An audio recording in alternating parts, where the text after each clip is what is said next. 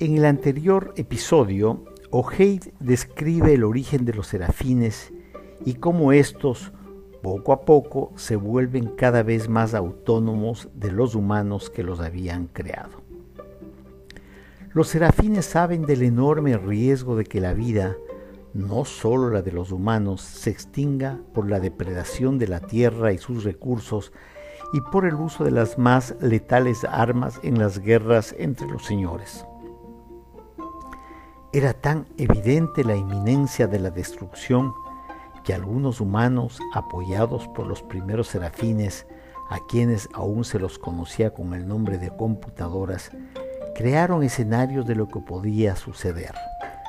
Millones de víctimas en pocas horas y muchas más, infinitamente más en los días siguientes. Miles de personas vieron aquellos escenarios, gentes del común y aquellos que tenían poder mas nada cambió. Los humanos habían perdido el juicio. El resultado, con pequeñas variaciones, era siempre el mismo. No había ganador. La destrucción mutua estaba asegurada y con ello la hora del Armagedón señalada en los antiguos textos de las religiones de los humanos.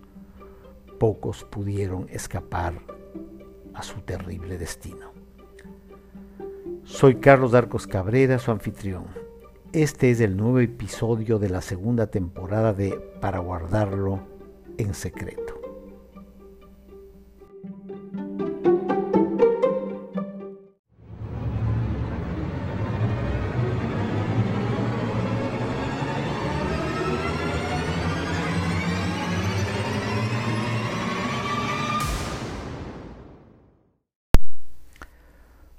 Para los quituensis, así se llamaban los ciudadanos de la ciudad de Quito, era una sorpresa encontrar a Ojeid hablando en voz alta en alguna esquina o departiendo con un corrillo que le rodeaba sentado en posición de loto en el parque. Ojeid los llamaba diálogos y a los que le escuchaban dialogadores. El diálogo es la única manera de aprender, afirmaba Ojeid los sabios humanos, los pocos sabios humanos, lo valoraban. Cuando, tiempo atrás Ojei comenzó con sus diálogos, sus palabras inquietaban y hacían que la zozobra naciera en el improvisado auditorio. Sin embargo, la desmemoria programada de los neohumanos, que contenía las rutinas que permitían que el día a día fluyera sin problemas, más una cuidadosa selección de conocimientos que venían del pasado en forma de leyendas e historias, era una gran panacea. En poco tiempo, la paz volvía a los cuerpos y a los espíritus de quienes lo escuchaban. Algunos se convirtieron en discípulos de Ojeid y no perdían oportunidad para dialogar con él. Otros estaban firmemente convencidos de que Ojei era un participante más del teatro de la calle, de las representaciones en la vía pública que efectuaban los estudiantes de la Academia de Teatro. Cuando él callaba, lo aplaudían y seguían el camino. Pero Ojei nada tenía de actor y esa conducta era lo que más le desconcertaba. Entre estos dos grupos se encontraba un tercero, el mayoritario, al que las palabras de Ojei incomodaban. Una sensación difícil de describir, pues no era temor o miedo, sino una especie de hastío nacido de escuchar algo que no se comprendía plenamente y cuyo propósito se desconocía. Los de este grupo comenzaron a oírle. Ya viene, debemos irnos, era lo primero que se escuchaba en cuanto Ojeid entraba en un lugar escapaban de su presencia con más premura que de la del poeta Nicpo. El poeta alegraba la, ciudad de la, la vida de la ciudad, haciendo circular entre los habitantes infaltablemente cada mañana, cual pan recién horneado, un poema urdido en la noche o en la madrugada. Eran tantos los poemas que en la memoria de la gente se, habían, se había convertido en un único poema. En los corrillos alguien recordaba un verso, otro lo seguía con, con, una frase de un poema publicado en el primer día del mes de las flores y otro se sumaba con un verso que le venía a la memoria y que nada tenía que ver con el primero. Como se los decía en voz alta, resultaba, por obra de un secreto azar, un nuevo poema, irrepetible, cuya autoría se atribuía al poeta de la ciudad. Era una historia de nunca acabar, pues se hacía una mezcolanza entre el poema diario y los fragmentos de los poemas anteriores. Nicpo era tolerado aun cuando en cualquier reunión se ponía a declamar y a obsequiar las hojas con el poema impreso. Al rato se quedaba solo con una copa de vino en la mano. Bebía con avidez. Apenas identificaba un grupo, se acercaba a dar lata y el grupo, minutos después de escucharla, con una fingida cortesía, se dispersaba y Nicpo volvía a quedar solo con la copa en la mano. La historia se sucedía hasta que el salón quedaba vacío. Como era frecuente en el espíritu socarrón de la ciudad y del que se decía parte de la tradición, aunque nadie tenía una idea cabal de lo que eso significaba, se tenía por costumbre poner apodos a todos. El sastre era quien llevaba la voz cantante y disponía de una imaginación desbordante para acomodar motes a todo el que se cruzaba en su camino. A Nicpo, el poeta, lo llamó cagapalabras y a Ojeid comenzó a llamarlo el veinticuatro mil palabras. Al poco tiempo solo se los conocía con esos nombres. Ojeid nunca se enteró o no quiso darse por enterado y si lo supo, se hizo de la vista gorda. Si el poeta Nipo se acercaba y era recibido con una mezcla de burlona admiración, porque, como he dicho, al fin y al cabo era el poeta de la ciudad, Ojei era recibido en algunos casos con abierto desprecio y con temor. La presencia de Ojei enfermaba.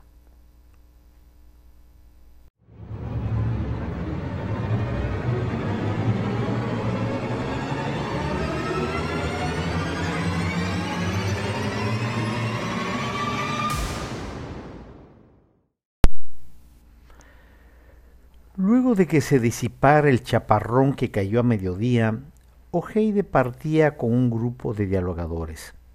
Hacía frío y las gentes se protegían con pesados abrigos, gorros de lana y bufandas.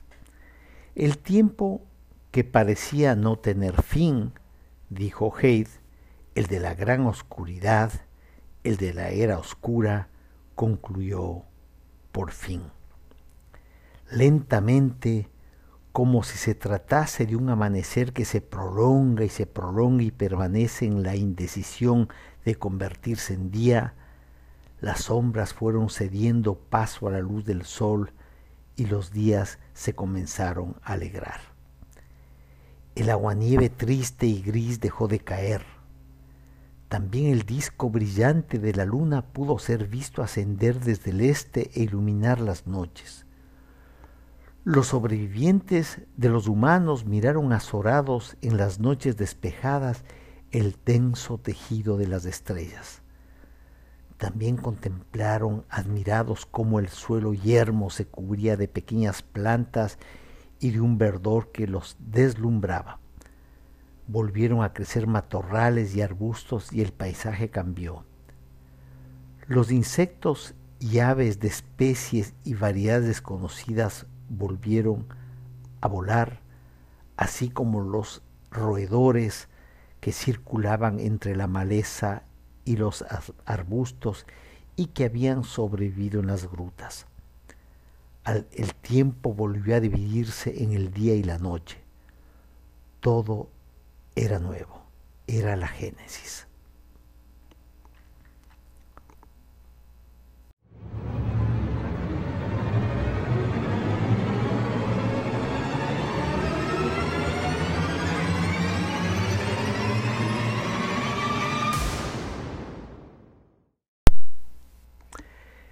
El retorno de la luz coincidió con el despertar de los serafines.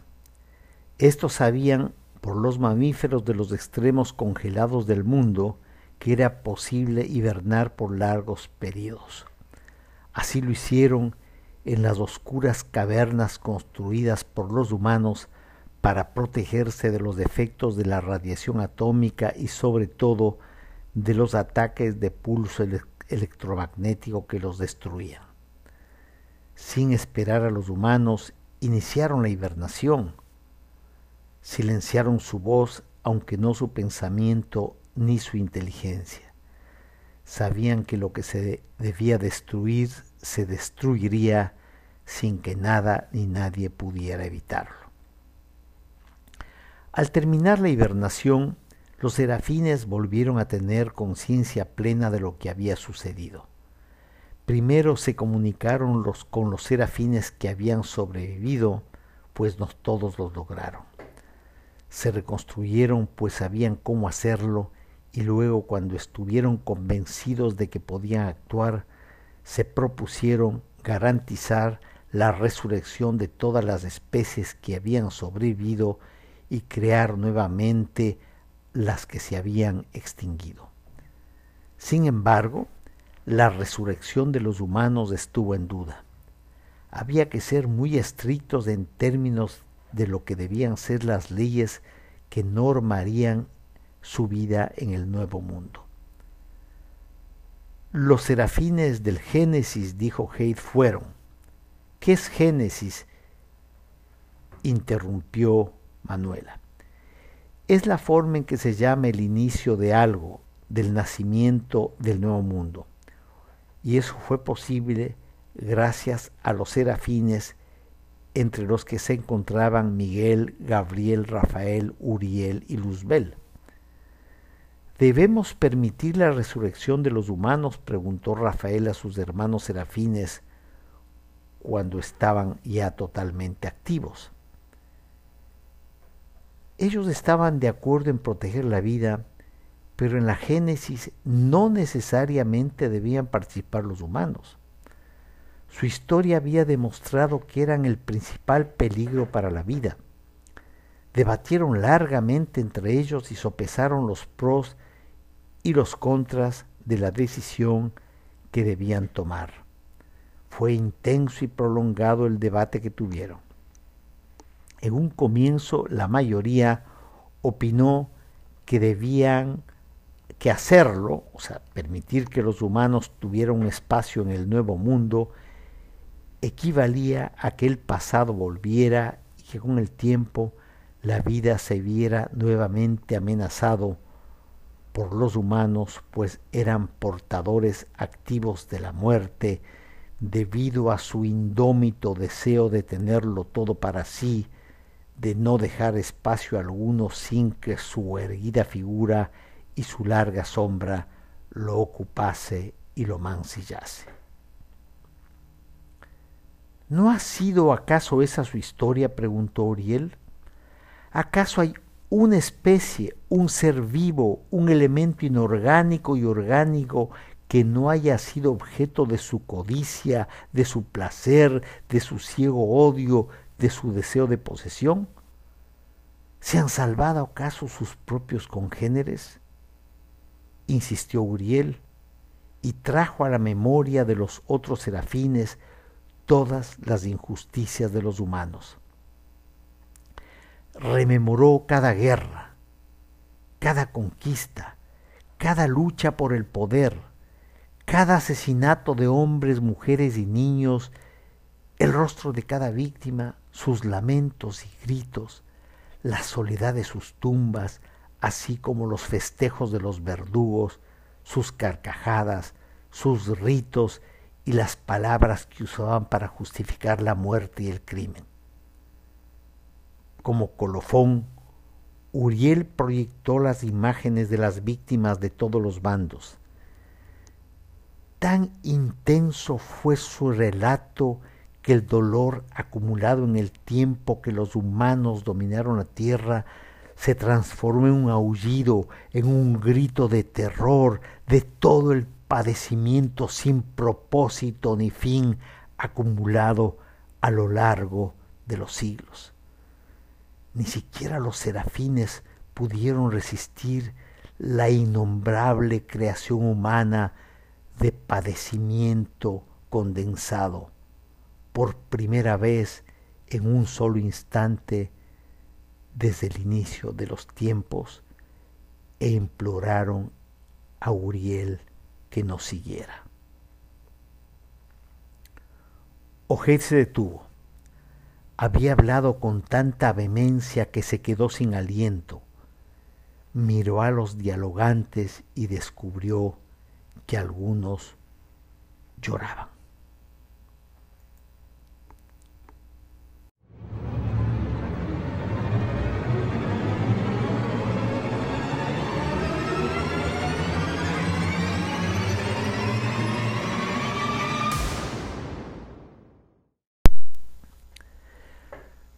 Los serafines habían registrado toda la historia de los humanos, contó Heide. Ellos saben que no somos inocentes y que detrás de nuestra sonrisa se oculta una ferocidad mayor que la de cualquier otra especie.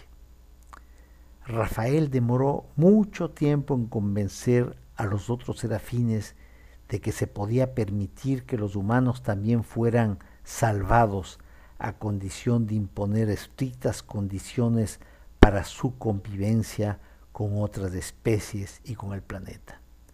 Luzbel le apoyó, conocía a fondo el alma de los humanos. Fue entonces que los serafines se pusieron de acuerdo con las leyes que debían regir la conducta de los neohumanos y del mundo que nacía de la era oscura. Las leyes que aún rigen son las siguientes. Primera ley. Ninguna vida es más importante que otra. Toda forma de vida es valiosa y debe ser preservada y protegida. El hombre se llegó a creer que era el centro de la vida y que todos los seres debían estar a su servicio. Eso ya no tiene cabida en el nuevo mundo. 2. El necesario equilibrio entre vida y muerte. No habrá ni un individuo más de una especie ni uno menos. Solo la muerte autorizará la sustitución o el reemplazo de un individuo a fin de mantener el equilibrio de todo el sistema. Tercera ley. El fin mayor es un adecuado balance entre las especies sin alterar la necesaria dependencia que implica la cadena alimenticia que obliga a que unos seres se alimenten de otros y que se deben tener recursos de la naturaleza para sostener la vida. El adecuado balance entre los diversos seres vivos del mundo animal y vegetal y de estos con el planeta es una obligación. El crecimiento descontrolado de una especie inevitablemente pone en peligro la existencia de otras especies. En el caso de que una especie se vea amenazada por la otra, se aplicará la primera ley y los correctivos del caso. Estas fueron las leyes que impusieron los serafines para permitir que los neohumanos fueran considerados en la Génesis.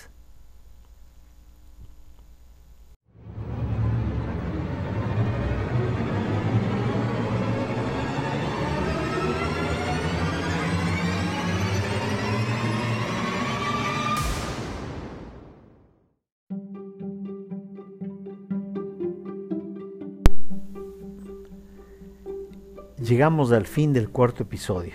No se pierdan el próximo episodio de la segunda temporada de Para guardarlo en secreto. Hasta la vista.